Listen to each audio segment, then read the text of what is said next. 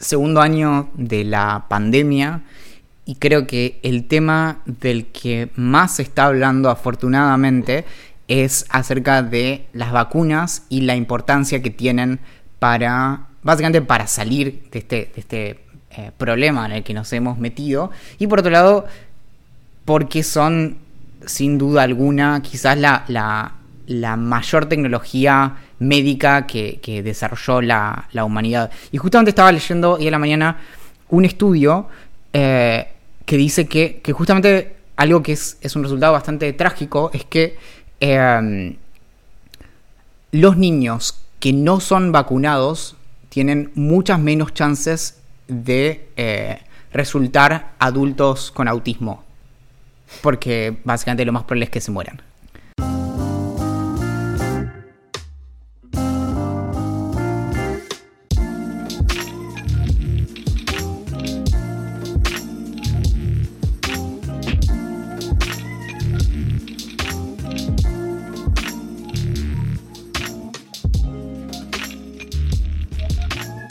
Eh, mi nombre es Valentín Muro, soy de la provincia de Chubut.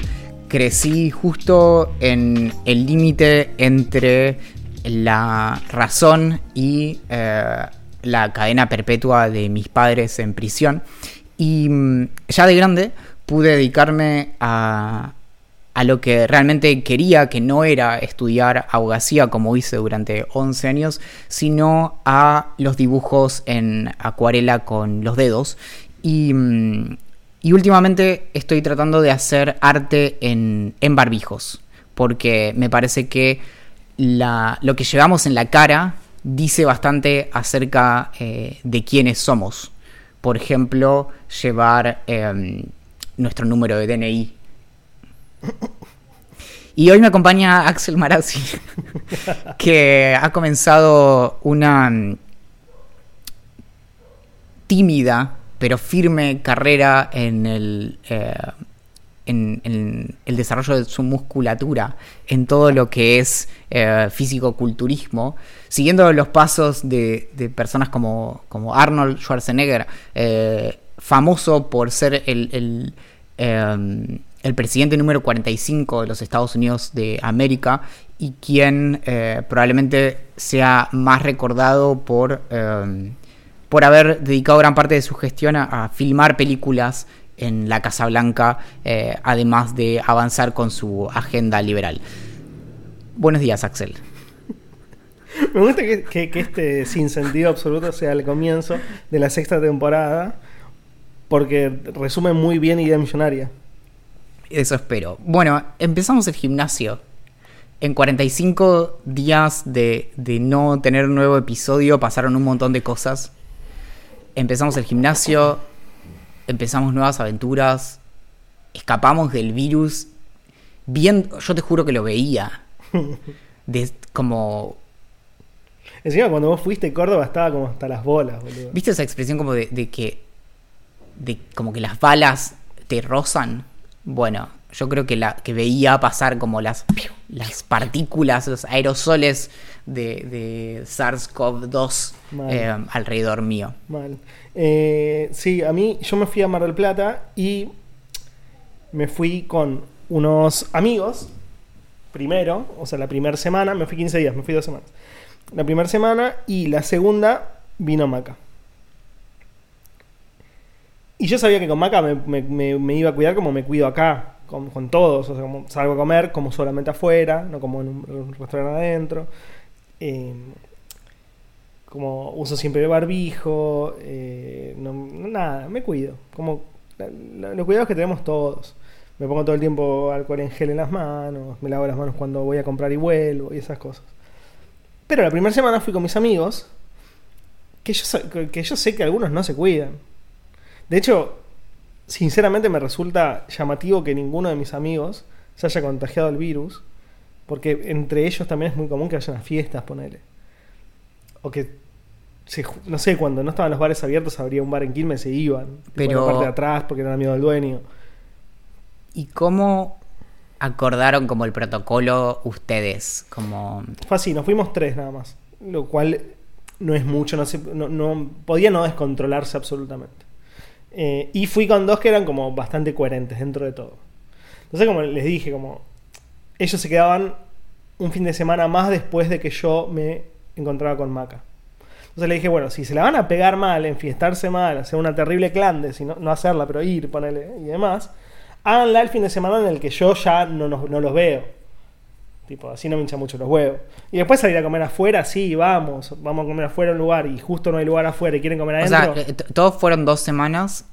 No, no, yo, ellos fueron 10 días y yo fui 15.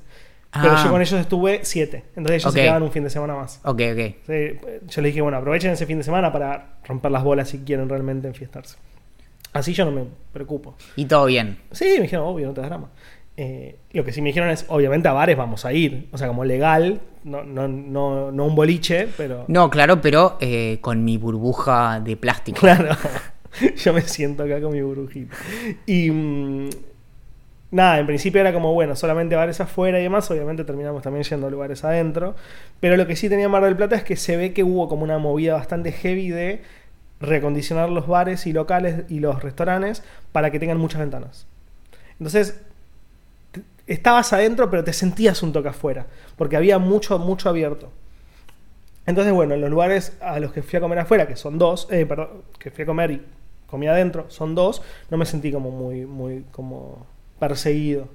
Pero bueno, al mismo tiempo también estuve todo el tiempo con el barbijo, no sé cuándo tenías una birra adelante, eh, o cuando estaba morfando. Claro, pues no fuiste tampoco como a cenar. No, tipo, cenar. no, menos con los pibes. O sea, con los pibes iba a escabiar. Sí, sí. Eh, con Maca sí fui mil veces a comer afuera y me tuve que fumar, esperar un montón de tiempo, haciendo colas y demás, porque no había lugar afuera, pero sí había lugar adentro. Pero mes, pero, eh, pero eso, meses afuera. Sí, siempre fuera. Nunca comí adentro. Con, Claro. con Maca. Y mm, el único día que me, que me dio un poquito de miedo, que no es miedo la palabra, es como que dije como, qué paja contagiarme, la verdad, eh, fue, yo fui, en total estuve dos fines de semana, que fueron los de los 15 días. Eh, el primero estuvo feo, o sea que y, y fui con los chicos, o sea que estuvimos más como paseando, yendo a tomar algo, fuimos al puerto, esas boludeces que haces Mar del Plata cuando está feo. Y el otro fue unos días espectaculares que no son de Mar del Plata. O sea, hacía un calor que, ni, que no suele haber en Mar del Plata. O sea, tipo 32 grados y demás. Y fuimos a una playa con Maca, ya en ese momento estaba con ella, y estaba hasta la repija. Y era de las playas alejadas. O sea, vos en Mar del Plata tenés como dos tipos de playas. Las del sur, que son las que están bastante alejadas, unos 30 kilómetros del centro, y las del centro. Sin contar la Bristol, que es un caos siempre, las del centro suelen ser un medio, un quilombo. Ese día ni sé cómo estarían, pero las del sur estaban así hasta las pelotas. y ahí me sentí un poquito como medio cagazo, pero. o como expuesto. Pero bueno, paso un rato y ya está. Y por ah, y volví y me, me hice el hisopado obligatorio.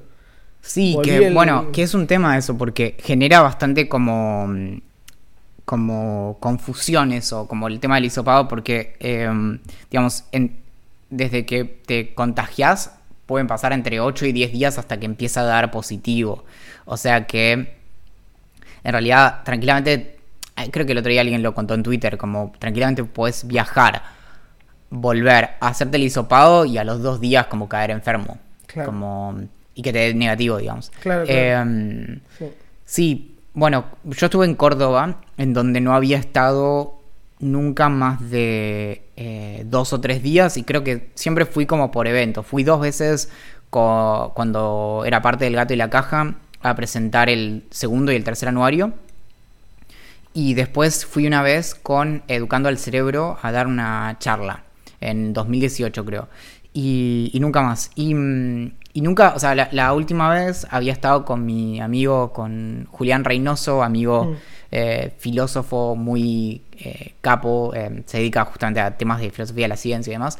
Y, y me quedé en su casa y él como que me llevó en auto a distintos lugares y como que paseamos y, y me llevó a, a recorrer la universidad y eso. Y, y de hecho ahí conocí un par de bares como eh, Francis o... eh, ¿Cómo se llama? La, la brunchería, creo que es otro. Y... mm, pero nada, como que no, no tenía como mucha idea, me, me imaginé como, o sea, viste, con, con una...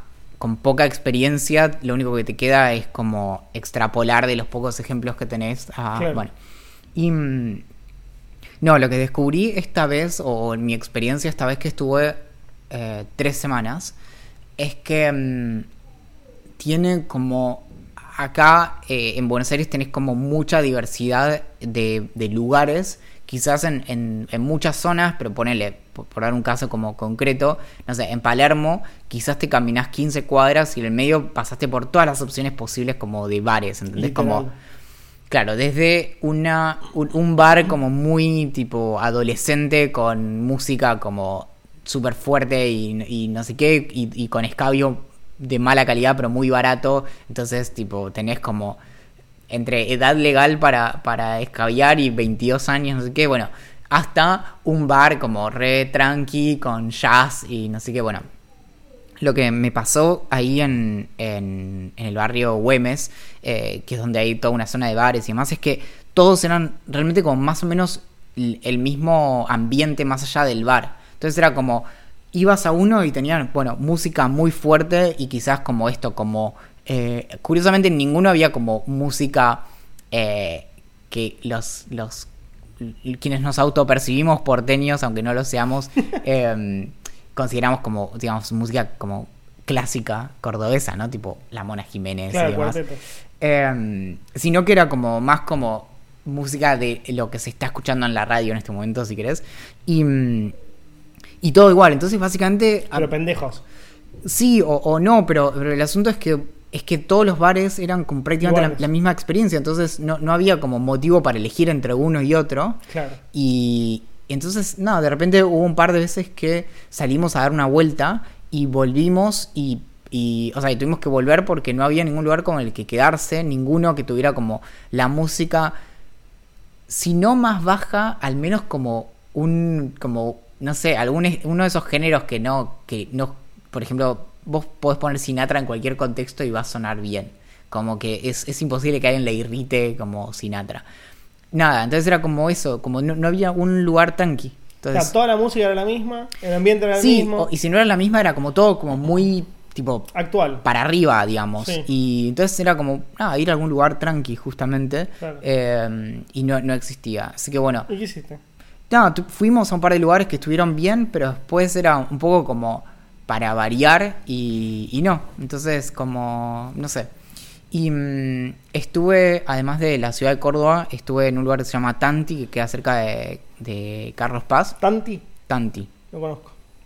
Y mm, en una, como una casita ahí, que tenía eh, pileta y atrás tenía como un monte. vi foto, muy bueno eso. Y sí, nada, que como súper tranqui. Y después eh, en otro lugar, eh, cerca de un lugar que se llama eh, Villa Allende, creo. Y, mm, y en un lugar eh, que se llama Viñedo Nebula, que aparentemente, o sea, es muy loco, es como, es un lugar que es un viñedo que creo que todavía no llegó a producir vino No, pero eh, porque es reciente, digamos. Claro. Y, pero hacen eventos ahí todo el tiempo, entonces tenía como unos food trucks. Y ahí, por ejemplo, fue la primera vez que estuve en un lugar como con mucha gente, digamos, habría quizás 100 personas, no lo sé, como en un lugar como muy amplio, obviamente, y me era un campo, ¿no? Claro, y me mm, generaba algo muy loco de... eh, que es como estos nuevos fenómenos como que descubrimos ahora, ¿no? Pero que lo hablé hace poco con, con Mateo y Sano también. Em, el tema de sentir como incomodidad en un contexto aunque a vos no te pueda afectar en absoluto. Es decir, Claro. ver personas como en situaciones como de riesgo o hacer cualquiera o como, digamos, usando el, no sé, el barbijo de vincha, digamos, lo, lo que sea, aunque no me fuera, aunque, aunque no me fuera como a infectar a mí ni nada, sino de como... Sí, te estás la situación más que el, el riesgo. Claro. Y mm, digamos, yo estaba como alejado ahí en un lugar, bueno, y, y lo, lo que fue como la revancha es que casi como al final eh, había una banda de covers de los Beatles, que estaba buenísimo, como me, me, me gusta mucho, esto no sé, por ahí nunca lo hablamos, pero por ahí está mal, pero me gusta mucho cuando hay bandas de covers. Cuando hay bandas que no tengo como que conocer sus canciones, ¿entendés? Como Sí, te van a gustar porque compa, te gusta la banda. Claro, como sí, toquen todas las canciones de los Beatles, como no toquen ninguna que se les haya ocurrido a ustedes, como por favor. Y mm, me pasaba a veces como cuando veía bandas hace quizás 10 años que, tipo tocaban temas por ahí de Blink y yo decía, sí, sí, como hagan solo eso. es, como, es como lo más cerca que, puedo estar de escuchar a esta banda.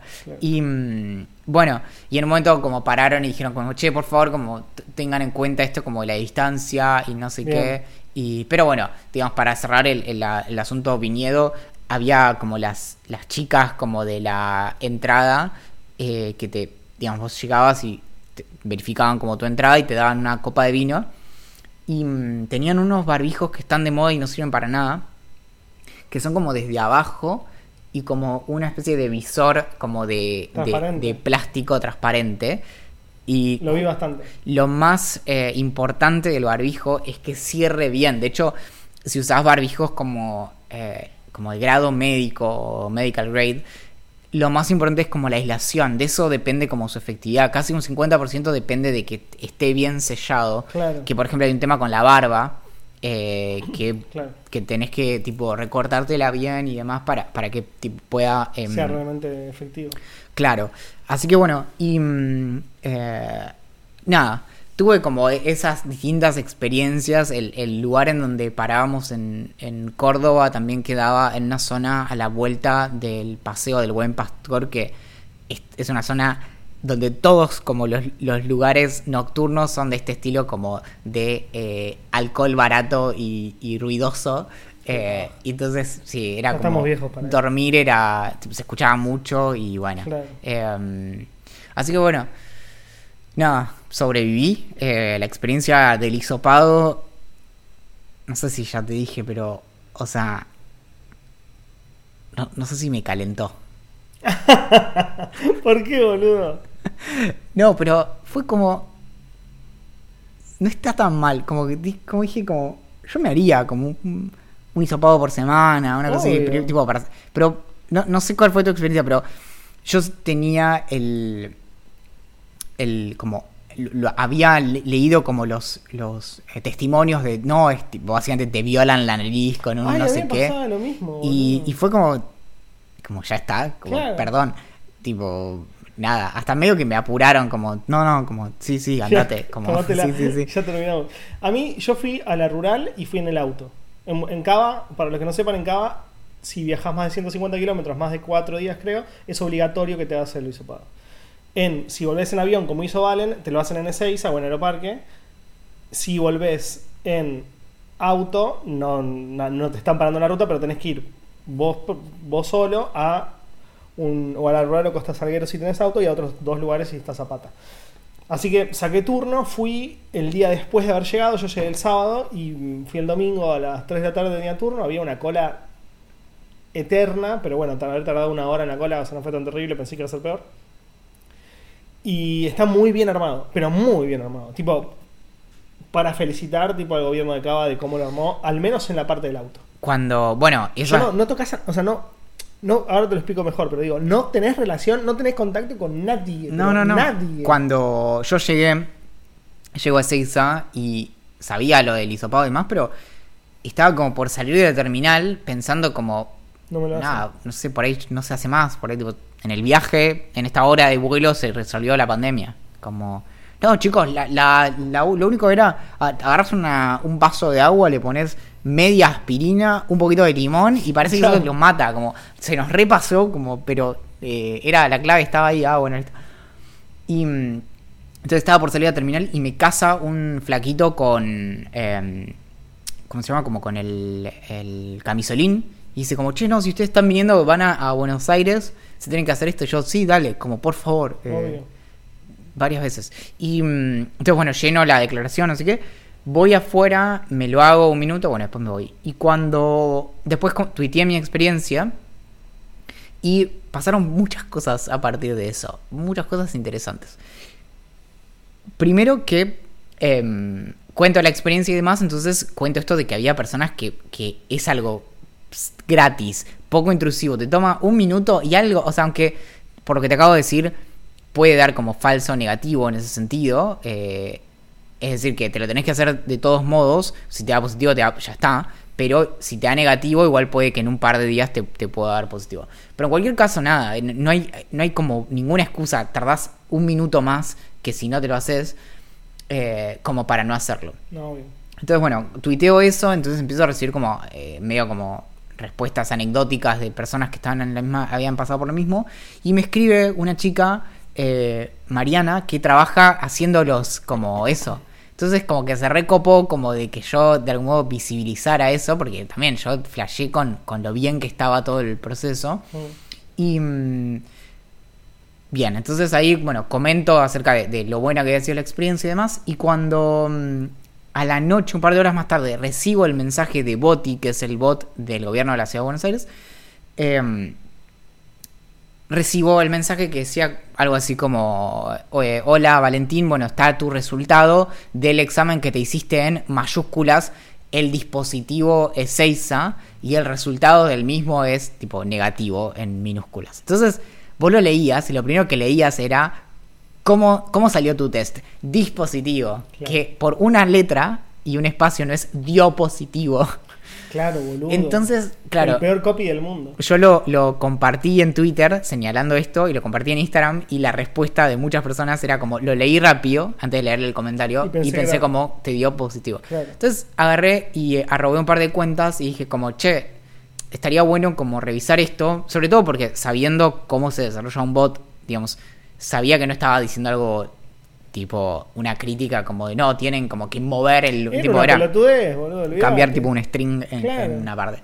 Entonces, cuestión que eso de algún modo escaló y me escribe un par al día siguiente eh, un alguien que trabaja como en un equipo de comunicación del gobierno y dice como che tuvimos en cuenta esto y eh, lo cambiamos no sé qué entonces me muestra como una iteración y le digo está bien eh, tratan de en lo posible sacar directamente la palabra dispositivo porque es una palabra como de uso interno que no tiene sentido para las em, Sí, para la persona. para no- la persona, digamos, es claro. Es como que te me digas como en el lugar y un código. Como, Ah, ya sé, aparte. y además yo solo quiero saber eso, ese dato guardalo vos Claro. como. Y por otro lado, como enfatizá el negativo, como todo, o, o el- positivo. Lo único que yo quiero saber es eso. Además, no voy a tener duda de dónde me dice. No es que me hice tres hisopados, digo como, ah, no, en el de. Seiza me dio y en, en la rural me dio. Claro. Así que sí, sí, bueno. Y lo cambiaron. Y efectivamente pasó eso. Pero eso no es lo más loco.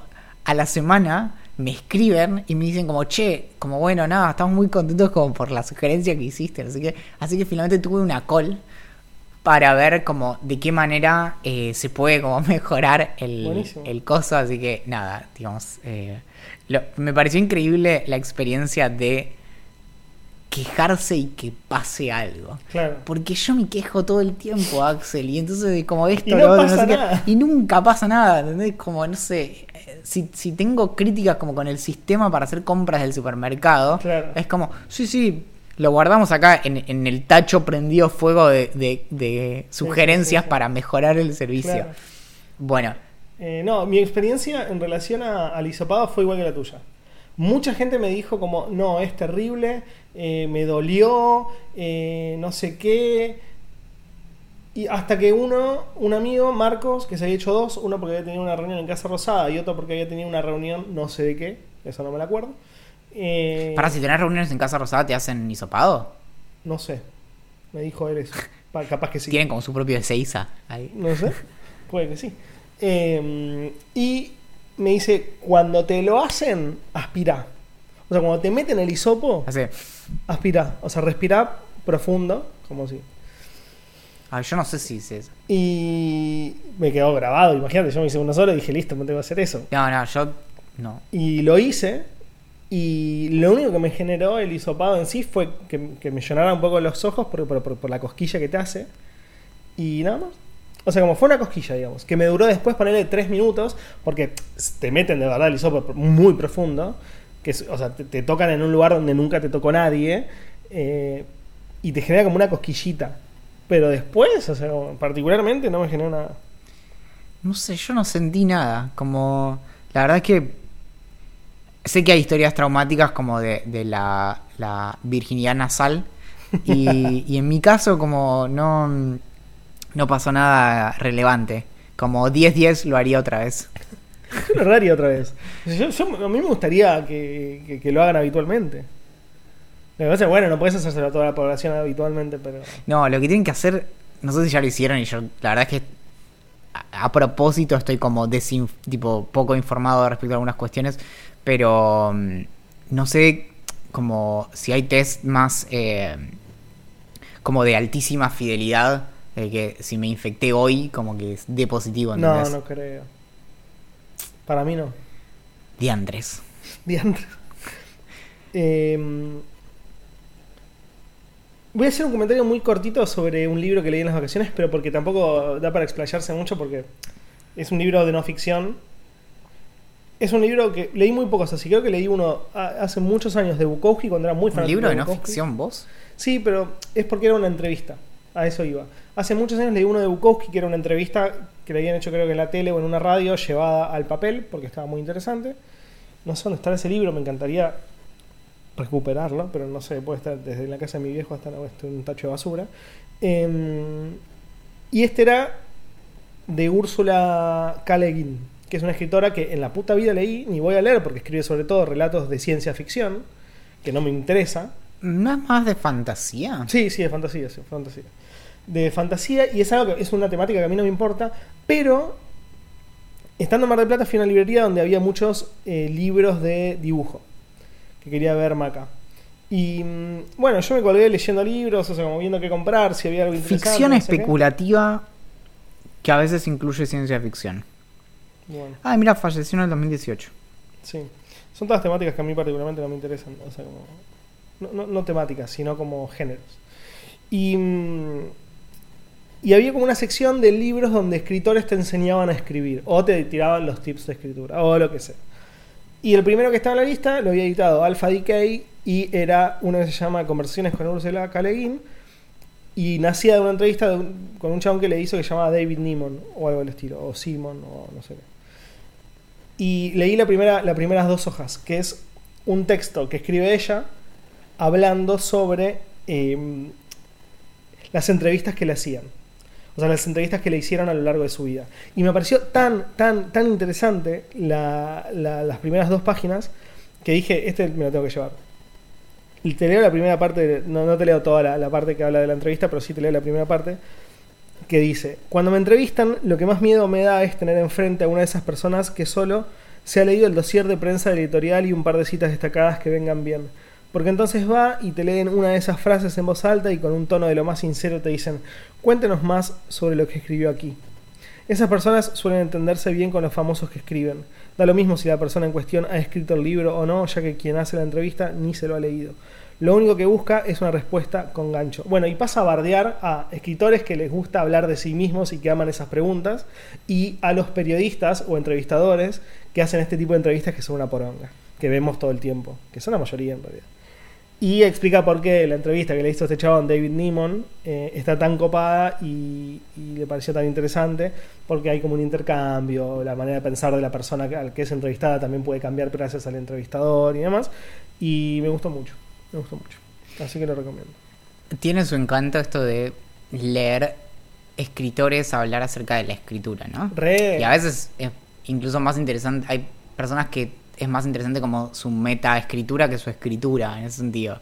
Como... mm, Sí, no sé, a veces a mí me gustan las historias como del periodismo en eso. De, de cómo encaran ciertas cosas y demás. Sobre todo igual, bueno, em, el asunto de lo, los como, em, no sé cuál sería, como los pain points, sería como las cosas que les cuestan, como, sobre todo porque cuando vos ves las historias como agrupadas, dejas de lado como lo que pasó para llegar ahí. Entonces, no sé, vos eso, ves una obra y no sabes como todos los borradores que hubo, como ni, ni Sí. o, o incluso cuando ves una carrera entera, pensás en cuestiones como, bueno, eso lo hizo a lo largo de 10 años, pero hay que vivir 10 años, ¿entendés? Como, Obvio. Y, mm, Y trabajar en un proyecto 10 años. Claro, sí, sí, sí, Es sí. una locura. Y, mm, Y también me compré otros libros del estilo, justo estaba viendo las historias porque no me acuerdo los nombres. sí, Eh, uno se llama Cómo escribir, consejos sobre escritura, que está bueno, no lo iba a comprar ni en pedo porque estos libros no me suelen gustar, viste, suelen ser como consejos muy pelotudos, pero es una recopilación de consejos que dieron muchos escritores a lo largo de la historia. Entonces tenés a eh, Palahniuk, a Hemingway, a Bukowski, a esta, a otra, a Leguín Capaz y así. Entonces dije, bueno, me parece copado. Y hay otro que lo escribió una mina que se llama Liliana Villanueva, que se llama Maestros, y donde ella entrevista a eh, escritores y escritoras que dieron eh, cursos, eh, talleres de escritura, que son muy famosos. O sea, no sé, la primera que la leí entera es de Abelardo Castillo, que él dice que es como el primer...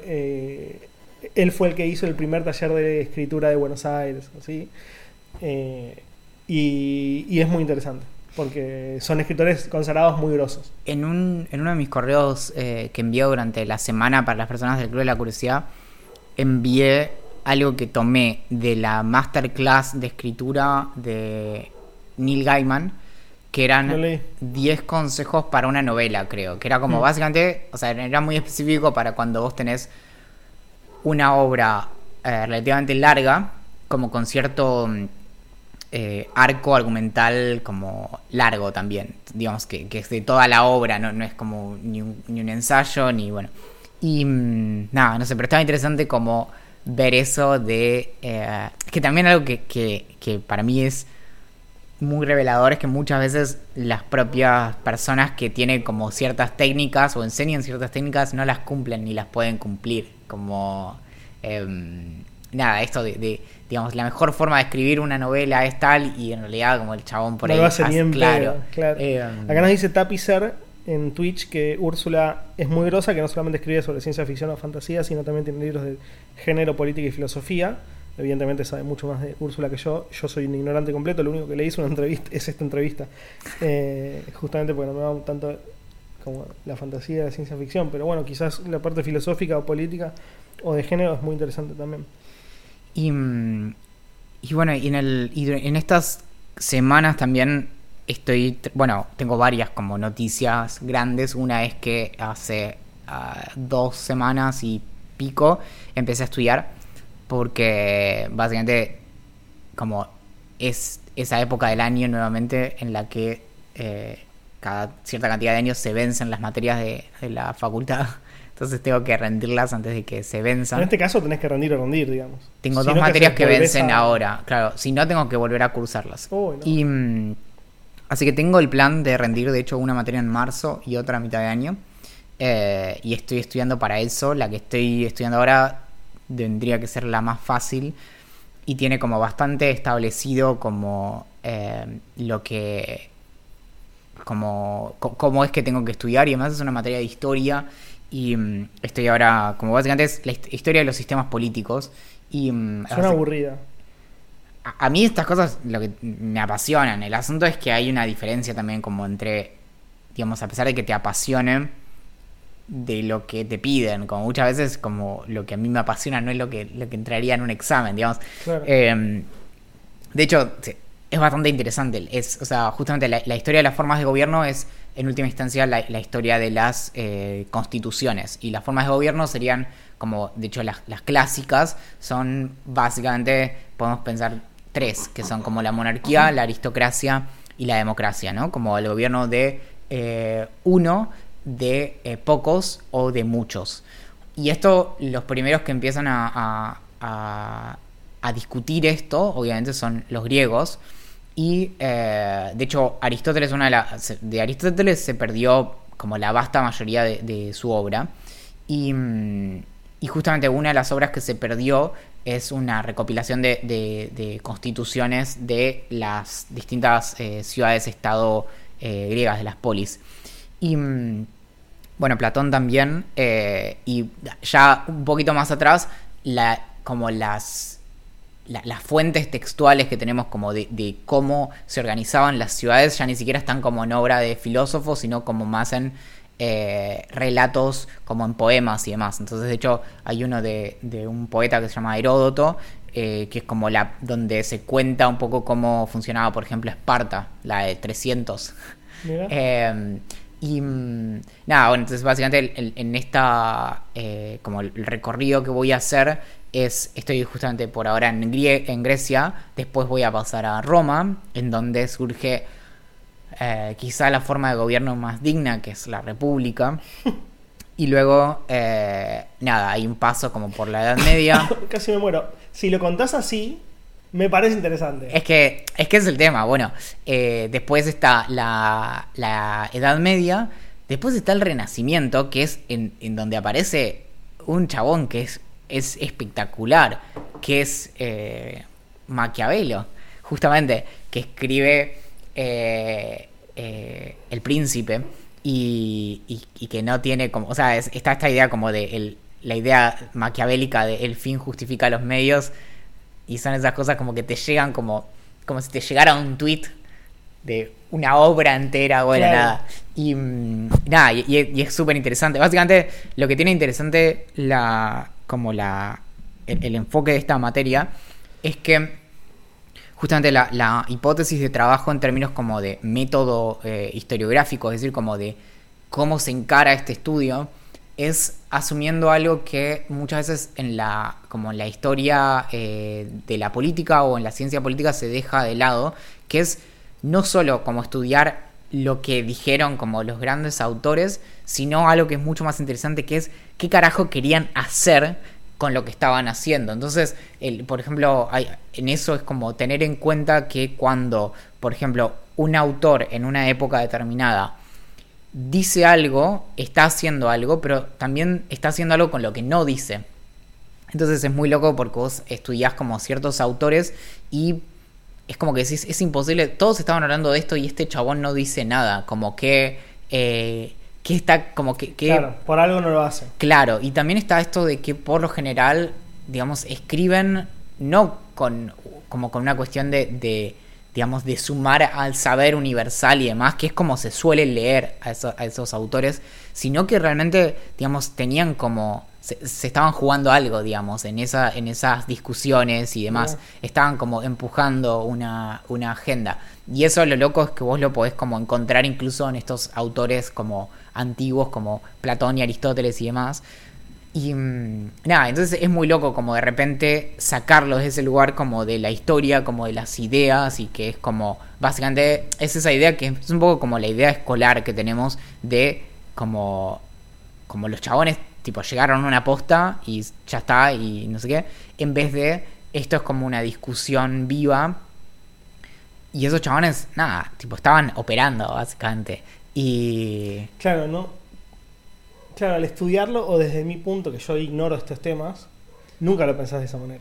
Nunca lo pensás como están empujando una agenda. Es que, es que no es porque no lo pienses, es porque no se, eh, no se enseña de esa manera. Claro. De- de- está como, digamos, eh, eh, es como, tipo, tal chabón definió tal cosa de tal modo, bueno, y medio como que nos quedó. Entonces, todo como que se va montando como una cosa así, en vez de pensar que, bueno, Claro, nada. el contexto no se mira tanto.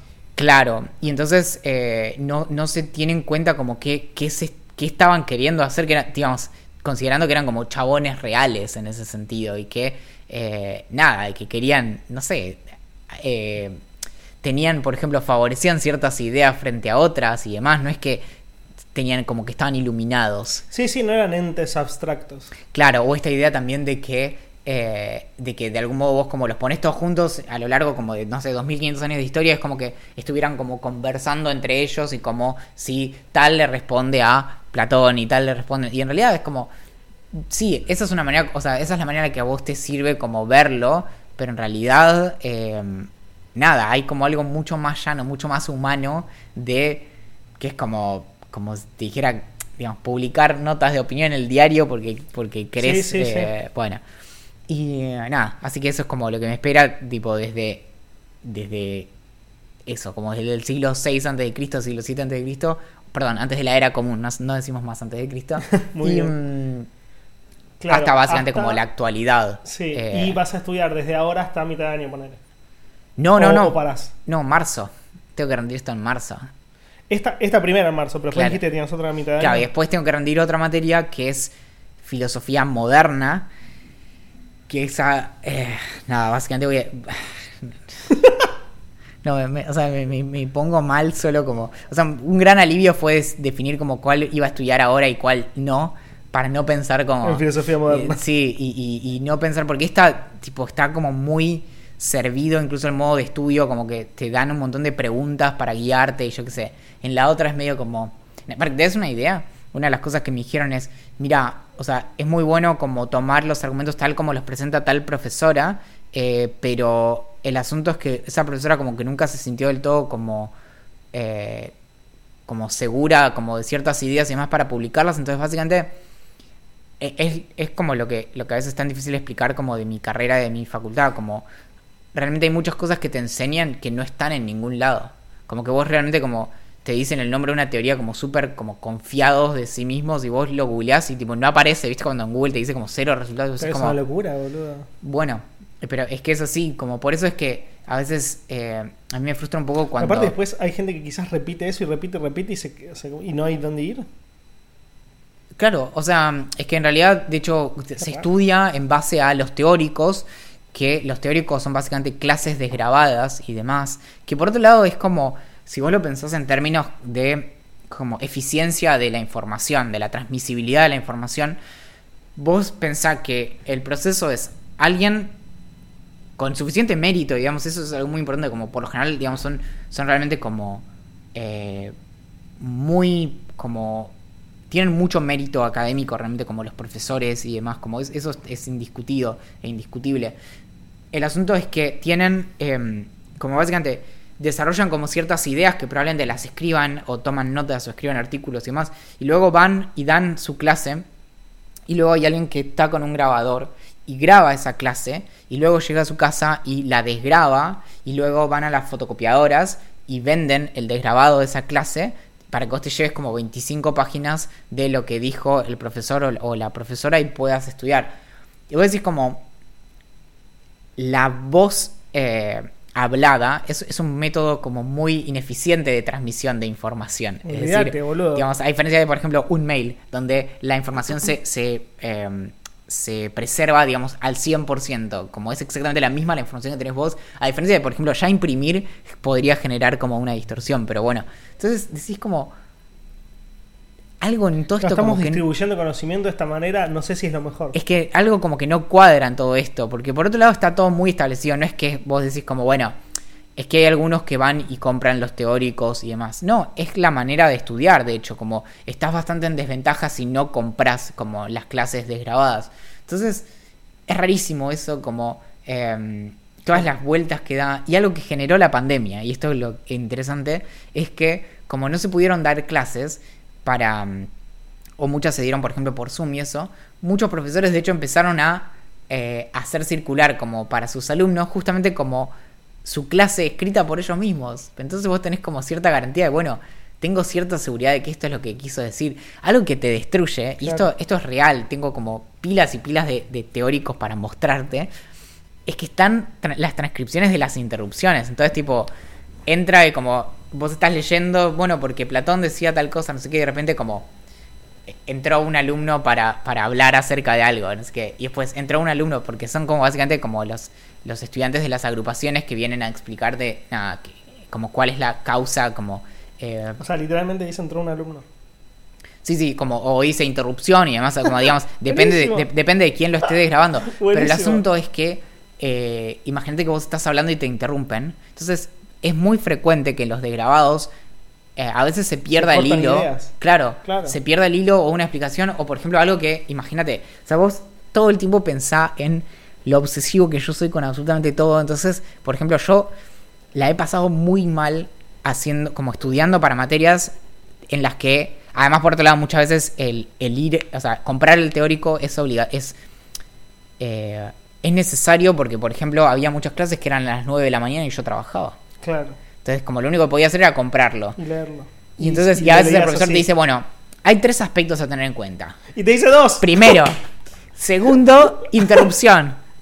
Bueno, y entonces, entonces básicamente lo que. Y yo digo como. Buenísimo. ¿Cuál es el tercero? ¿Entendés? Como no, no, buenísimo, Buenísimo, buenísimo. Claro, no, no. Y entonces a veces me desvivo como por tratar de. Porque a veces las enumeraciones son como bien establecidas, ¿no? Como, como recién te dije, ¿no? Como el tipo, las tres formas de gobierno clásicas son estas tres, está en todos lados, no sé A veces es como cuando el profesor dice cosas como bueno, hay tres cosas que tendríamos que tener en cuenta de esto. Tres Son observaciones. cosas que él tiene en cuenta. Claro, entonces, y que además son completamente arbitrarias, digamos, Obvio. porque podrían ser tipo dos y una está metida en la otra, o podrían ser seis, como si, si te pones más en detalle. Entonces, eso tipo me... te hace sufrir sí, muchísimo. sí, y la pasé como muy mal. Bueno, esta materia está siendo en ese sentido como más amable porque hay mucho material como oficial de la cátedra y demás. No sé cómo va a ser después. Además, también al ser historia, calculo que tenés otros, otros recursos.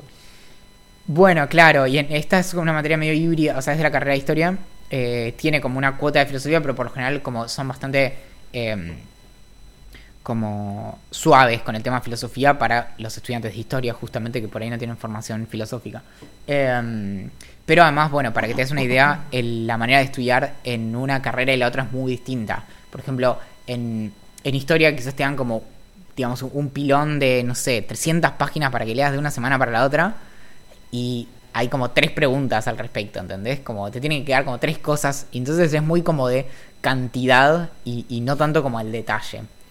En filosofía son como, a veces hay, bueno, tenés que leer esto que son 20 páginas y 20 preguntas, ¿entendés? Y como, y es como, a veces es la cuestión como de el estudio obsesivo de algo que está en una carilla, que es un argumento, Claro, o tenés no que sé estudiar qué. muy en profundidad. Claro, entonces no sé, como por ejemplo cuando estudiás, por darte un ejemplo que recuerdo, justamente de filosofía moderna, eh, estudiás todos los argumentos de eh, Descartes, que está, eh, no sé, la, la, eh, las, las meditaciones o lo que sea. Y a veces tenés como todo el argumento que está en, en realidad como en tres páginas, como de un librito.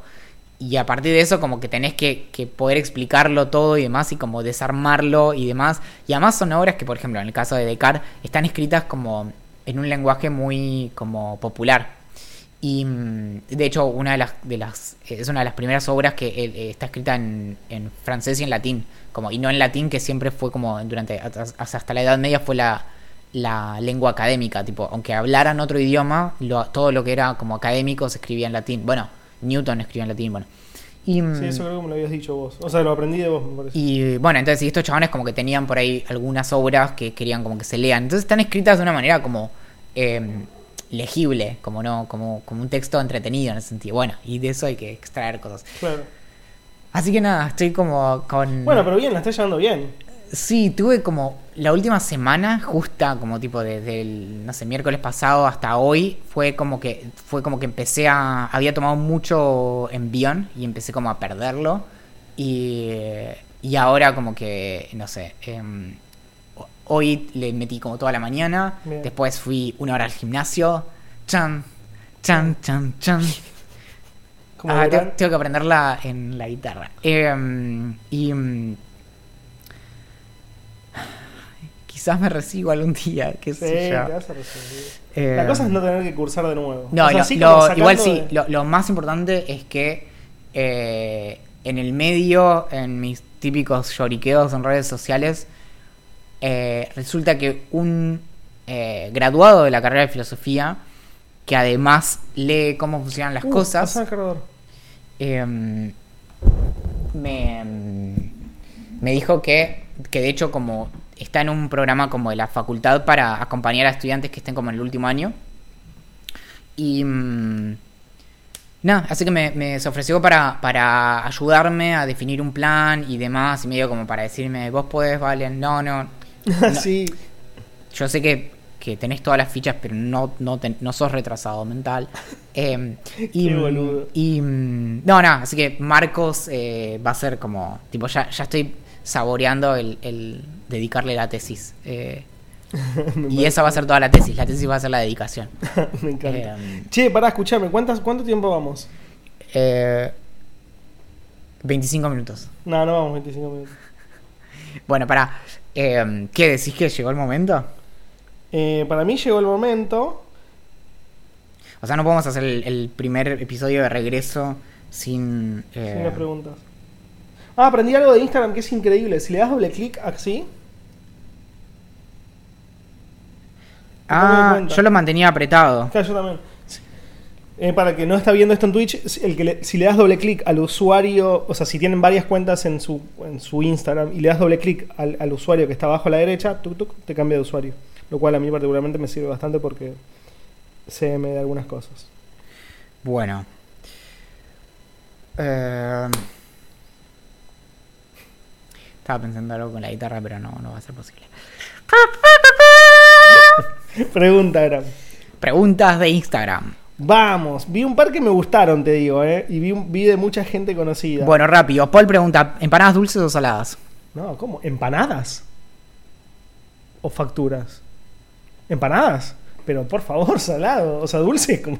Sos satán. Me gustan mucho las empanadas de atún. No como empanadas hace mucho, además dieta, etcétera. Empanadas de atún que suelen tener eh, Pasas.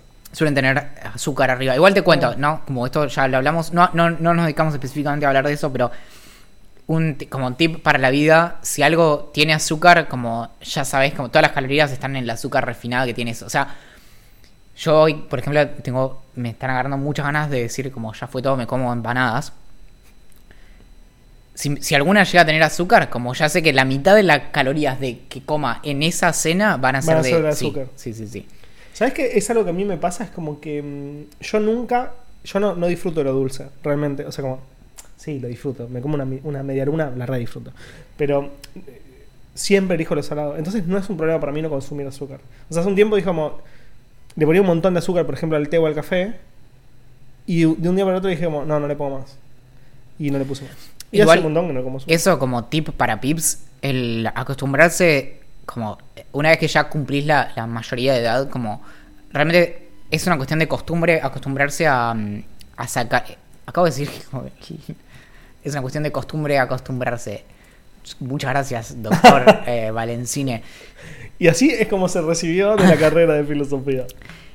No, pero si podés acostumbrarte a, a ponerle menos y eventualmente cero al café con leche, te lo bancás totalmente. Como hoy yo tomo Sí. café con leche con azúcar y ya lo siento como distinto. Claro. Como.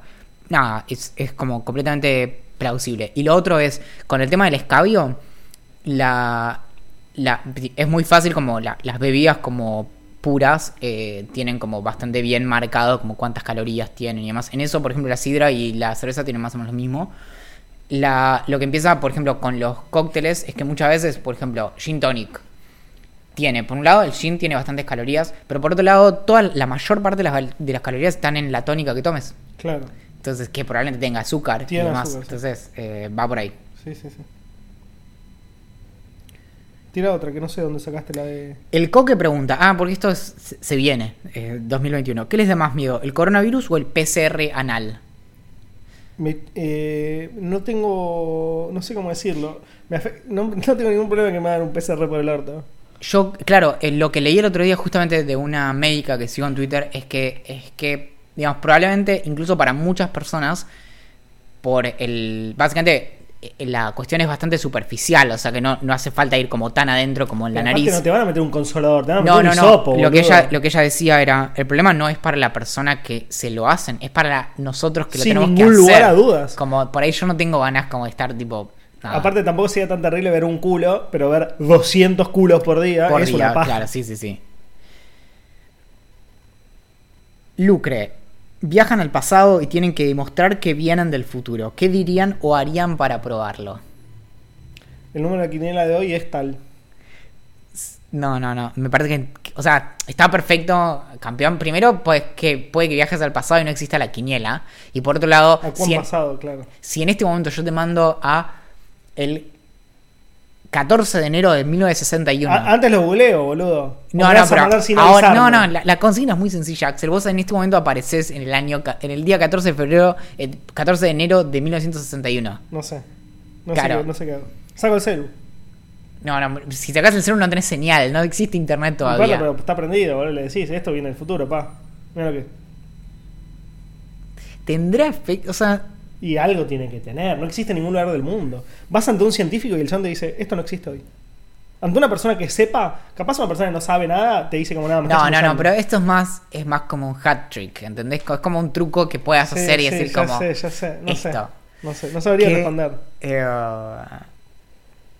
claro, bueno, está muy bueno el libro que tengo, el que siempre recomiendo, de, de How to Invent Everything, eh, que es que, que te dice para cada año, desde tipo que existe la Tierra hasta hoy, como que existe hasta cada momento y, y qué tendrías que inventar Como, Acá en, en Twitch responden algo que me parece muy lógico, que es explico cosas matemáticas y físicas. El tema es que no las puedo explicar. O sea, es como no las sé explicar.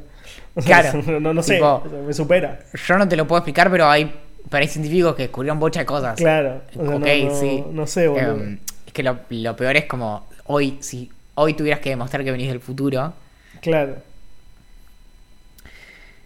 Uy, esta me gustó, pero no, no sabía responderla. ¿Cuál fue la mejor bebida que tomaron durante sus vacaciones? yo creo que no, desafortunadamente no, no tuve mucha como variedad. De hecho, creo que no, no pruebo como nada nuevo hace bastante. Como creo que tomé bastante gin tonic y mm, nada, como no, no me metí con nada. Tengo, te- tengo pendiente abrir muchos whiskies, pero bueno. Yo probé un vino porque fui en Mar del Plata con mis amigos, fui a un lugar que se llamaba La Cava no sé cuánto, La Cava, bueno, con buscar La Cava ya lo encuentran, que es un restaurante, obviamente por el nombre se imaginarán que es de vinos, y se come muy muy bien, ahí comí el mejor risotto, eh, no, no sé si de mi vida, pero digo, uno, uno muy bueno. Y compramos un vino que se llama Relator, porque lo que le, le dijimos a la mina que nos estaba atendiendo es como, bueno, recomendamos un vino que tengas acá, pero que no sea famoso. O sea, no me traigas un trampa te reserva, que es re rico, pero me lo compro en el chino. Tráeme uno que no consiga en ningún Claro. lado. O en pocos lugares. Y me trajo uno que se llama Relator, que nos salía en ese lugar mil, creo que mil quinientos pesos, que es, es caro, digo, para, pa- incluso para, o sea, no, no quería gastar eso, pero bueno, vas a una cava, tenés que tomar bien. Para un vino, sí. Eh, calculo que en un lugar eh, que lo compres debe salir alrededor de 800, 900 mangos y estaba exquisito. Bueno, ya lo, no sé si alguna vez lo hablamos, la, la cuestión del... Un día tenemos que sentarnos y hacer los cálculos de cuánto sale el mililitro de las distintas bebidas. Y te sale Me que, encantaría. que de hecho el, El whisky es barato. el vino te sale mucho más caro por mililitro que eh, Sí, la birra sale fortuna. por lo que tomás, básicamente. Claro. Va, sí, sí. Bueno, o- o que un whisky. Sí, Eh, whisky. ¿Les gustó de Mandalorian? Pregunta Nayara. Sí. Sí. Eh, Eh, para mí cae. Para mí la primera temporada es fantástica. La segunda para mí cayó. Ay, no, a mí me re gustó. Eh, o sea, sí, no, no sé. Pero también es porque creo que fue algo como lo que deposité como mi bienestar. Como que ahora estoy con, con WandaVision. ¿Entendés? Y es como, No la vi esa. como, Axel, yo no tengo, o sea, que sobrevivir hasta, hasta grande ni, ni nada. Tengo que llegar al viernes. Claro. ¿Entendés? Entonces es más fácil, como es más fácil llegar a los 80 yendo a un viernes a la vez porque sale un nuevo episodio de WandaVision Sí, sí, sí. sí. que, bueno, Eh, Gugu Ponce pregunta si encontrar trabajo en programación bien pago sin experiencia es tan fácil como dicen. Eh, sí, pero comparándolo con otros rubros. el dato que tenés que tener en cuenta con el como con programación en general y con Axel, de hecho, investigamos esto muchísimo durante los últimos tres meses del año pasado. En general, alrededor del mundo, el, como la, la industria de, la tecnología, o, específicamente de programación, tiene 100% de eh, ocupación. Es decir, como no solo están todos los eh, roles ocupados, sino que además hay un déficit. Entonces, casi en cualquier lugar del mundo hay más roles que llenar que personas que los puedan llenar. Así que por ahora está siendo así. Quizá eventualmente se sature, pero es como, no sé. Ahora es así. Claro, por ahora funciona a la perfección. Pregunta Camilo, eh, ¿qué probamos de la gastronomía colombiana si, si probamos? Yo tuve la suerte de ir dos veces a Colombia. Las dos veces estuve en Bogotá y en otros lugares, pero en Bogotá fui eh, a André Carne de Res, que es un lugar bastante famoso, sobre todo para turistas. y lo contaste cuando estabas desde allá. Claro. Em, Y comí la bandeja paisa que me gustó, pero me cayó pesadísima. Mal. No estoy acostumbrado a comer tan pesado. yo casi digo algo terrible, pero lo voy a decir igual, sabiendo que está equivocado. Casi digo que me gustaban mucho los tequeños, pero son venezolanos, así que Bien. es Nunca para comí pequeños. eh, meterse en problemas. Rápido, ¿te gustaría eh, teñirte el pelo? A mí no. Lo pensé por primera vez esta semana. ¿Y de qué color? ¿Qué color tenés en mente? No, no, es- es muy como tipo estrellándola, pero... o sea, Rosa, mm, tipo como rubio Eminem. me gusta. Pero es porque, porque realmente creo que desde hace dos meses que solo escucho eh, Machine Gun Kelly, que, que tiene como el rubio. pelo claro, y, eh, y si no jazz. Entonces es como que tipo tengo como Sí, sí, muy sí, marcado ahí. Em, ¿El mejor libro que leíste el año pasado? Yo, para mí, eh, estás muy callado y dando navajas. No lo desarrollo porque yo lo comenté. Sí. em, Ah, nunca llegamos a la India librazo de claro. Uy, no sé. No, no, no, no, no sé porque no me acuerdo los libros que termino, pero bueno. Eh, leí un montón, chicos, lean mi newsletter. ¿Lo sacaste Em. de muela de juicio una vez? No. Yo tampoco. ¿Sabes que cuando me las fui a sacar una vez me dijo tipo, no, guacho, pero ya te salieron todas, como tenías que venir antes, no sé qué. tipo, sí, ahora, de hecho, en algún momento probablemente tenga que usar aparatos por eso mismo, eh, pero básicamente como que se me pasó la hora. Y mm, bueno, no hablamos del- del tema de este episodio, que era lo que pregunta S sobre eh, Reddit y Wall Street, pero ya habrá oportunidad, había mucho para ponerse al día. Sí, lo dejamos para- para el Em, próximo.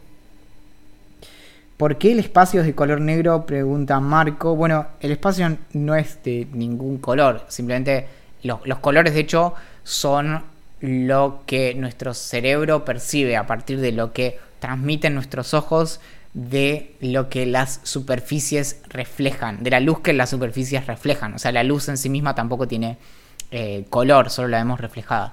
Y mm, en ese sentido, en el espacio hay todo lo que no tenga, o sea, es- lo que se ve negro es por ausencia de luz, simplemente no. No hay luz. Esta me encanta y me encantaría saberlo, pero última nos pregunta si sabemos si alguna de las tantas ideas millonarias, entre comillísimas, eh, que dijimos fue llevada, fueron llevadas a cabo, y no, no lo sé yo. Sí, la realidad es que muchas de las que dijeron ya existían, Claro. pero no sé si alguna de las que dijimos que no existían fueron llevadas a cabo. Si alguien sabe al respecto, que nos avise. Igual calculo que si, si hubiese sucedido nos hubieran dicho. Los creadores nos hubieran dicho. Bueno, acá hay otra interesante de Martina. Si tuvieran que usar una de las dos, ¿usarían bikini o enteriza? Enteriza. Yo sabes que pienso al revés. Yo creo que usaría bikini por una cuestión de no. Básicamente no tengo experiencia de usar prendas que vinculen como mis hombros Con- con, con tu mi ingle. Claro. Entonces, em, como que pensar en que hay algo como tirante constantemente, como. eh, ¿Viste? Algo que es como esa expresión, como el bien y el mal están como.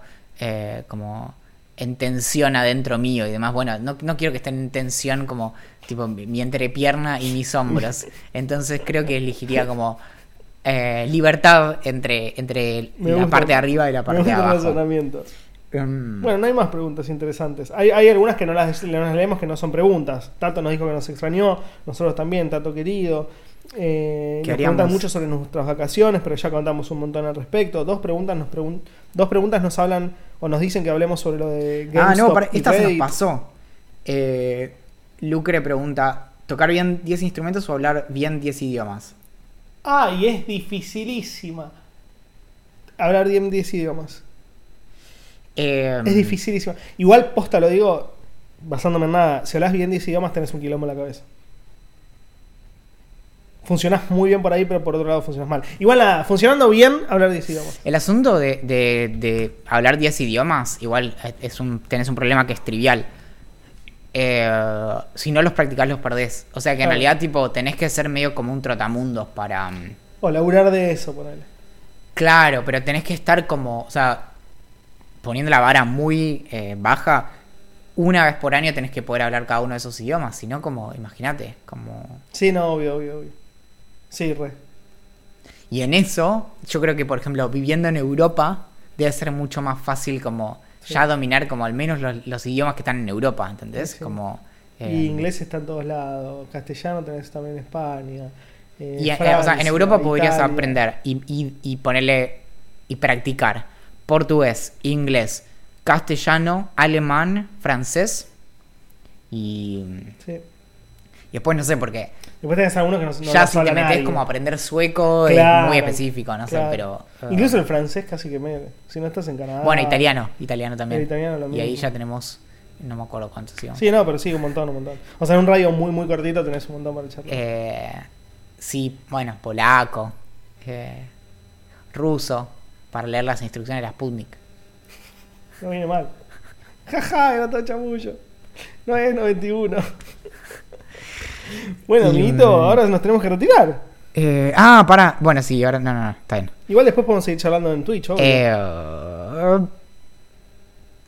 este podcast es posible gracias al VIP de Idea Millonaria. Se pueden anotar en vip.ideamillonaria.com. Queremos eh, hacer saber que eh, entendemos la situación de, de las personas que se bajaron del bote porque en 45 días no hubo episodio. Y, y a pesar de que tuvimos acaloradas discusiones, eh, cartas documento por medio y demás, eh, sostenemos nuestra decisión de habernos tomado por primera vez desde el 2018 Es un montón. las primeras vacaciones de Idea Millonaria. Y algo que me parece increíble al respecto es que el otro día pensando como en Idea Millonaria y demás, claro, yo todavía iba a la facultad cuando empezamos Idea Millonaria. Mirá vos, boludo, claro. Y era, Fue mi último cuatrimestre de la facultad. era otro mundo, otra vida. Era otra historia, como la canción de Quilmes, ¿no? ¿Te acordás? sí. Estaba buena. ¿Cómo era? Ah, la historia. No me acuerdo el ritmo. Si me acuerdo el ritmo, te saco la letra de Pero toque. hace, hace mucho, eso es algo, ¿por qué no vuelven las canciones como que estén copadas? Porque, por ejemplo, la otra que recuerdo es la de Claro, la de la sombrilla. Que te clavo, que te clavo la sombrilla. Claro, no hubo nunca más una canción publicitaria que la rompiera así, ¿no? Y estamos hablando de hace 15, 20 años. Es que, boludo, no. Ya nadie mira la publicidad de la tele. No, boludo. bueno, pero las podés poner en la radio o lo que sea. O sea, sí, bueno, tipo, pero está, por ejemplo, la de Canon. Esa te la sabes. No, pero esa no era ni. Esa, esa simplemente es como, lo, como dicen los eh, alemanes, Ohrwurm, que es como, es la, tipo, un gusano que se te mete en el oído, ¿entendés? Sí. Como no, no es, no es Sí, no es buena, no es buena como, Claro, La de no, era buena. la de Quilmes Bueno, era de tipo. Gol, gol, gol, en tu cabeza hay un gol. na, na, na, na. Ese creo que era de Quilmes también. Mm. Que estaba basada en la canción de Transpotting que hace. Sí, Bueno, sí, sí, sí. Ahora sí. me va a venir, Eh, no, no, bueno, no. Eso. Y. mm, em, mi nombre es Axel bueno. Marazzi. el mío Valentín Muro y hasta luego de las próximas vacaciones. eh, no, no tanto. A Julián Príncipe le agradecemos la canción de apertura. Nos pueden encontrar en ideamillonaria.com que como alguna persona que trató de sugerirlo en Facebook, sí, efectivamente te redirecciona a la portada del lugar donde alojamos el podcast, pero no lo cambian. En Twitter nos encuentran como Idea Millonaria P, en Instagram como Idea Millonaria Podcast y en... Facebook, Telegram, YouTube, Reddit y Twitch como Idea Millonaria.